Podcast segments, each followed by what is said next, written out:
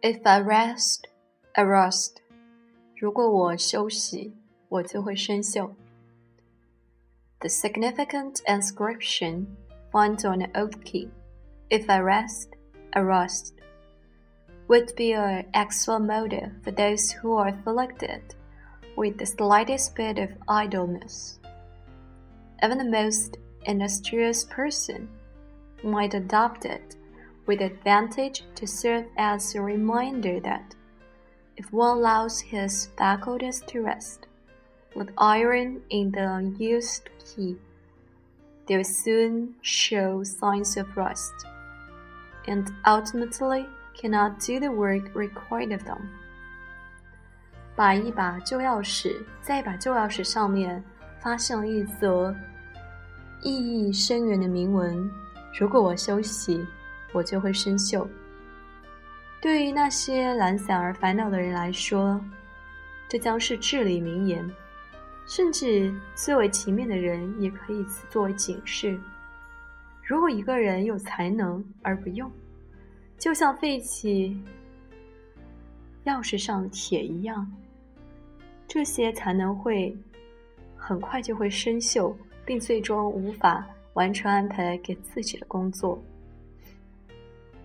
Those who would attain the heights reached and kept by great men must keep their faculties polished by constant use, so that they may unlock the doors of knowledge, the gate that guard the entrances to professions, to science, art, literature, agriculture, every department of human endeavor. 有些人想取得伟人所获得并保持的成就，他们就必须不断地运用自身才能，以便开启知识大门及那些通往人类努力寻求的各个领域的大门。这些领域包括各种职业、科学、艺术、文学、农业等。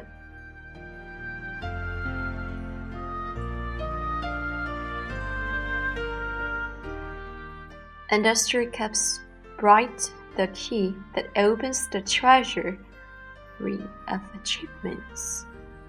If Miller, after toiling eyed in quarry, had devoted his evidence to rest and recreation, he would never have become a famous geologist, celebrated mathematician, Edmund Stone would never have published a mathematical dictionary, never have found the key to science of mathematics, if they had given his spare moments to idleness, had the later Scotch light Ferguson allowed the busy brain to go to sleep while he tended ship on hillside, instead of calculating the position of the stars by a string of beds.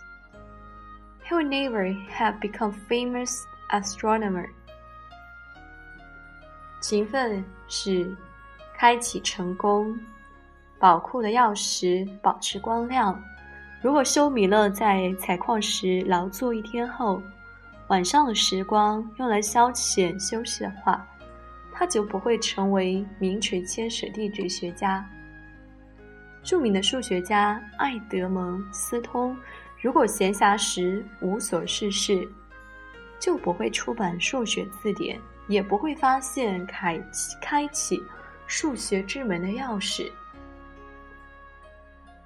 如果苏格兰年轻青年弗格森在山坡上放羊时，让他那思维活跃的大脑处于休息状态，而不是借助一串。珠子计算星星的位置，他就不会变成着名的天文学家。Labor vanquishes or not inconstant, spasmodic, or ill-directed labor, but faithful, unremitting, dead effort towards the well-directed purpose just as truly as eternal vigilance is the price of liberty. So is Turner industry, price of noble, enduring success.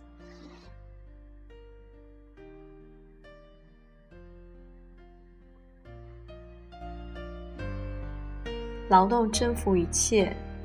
这里指的劳动不是断断续续的、间歇式的或方向偏差的劳动，而是坚定的、不懈的、 方向正确的每日劳动。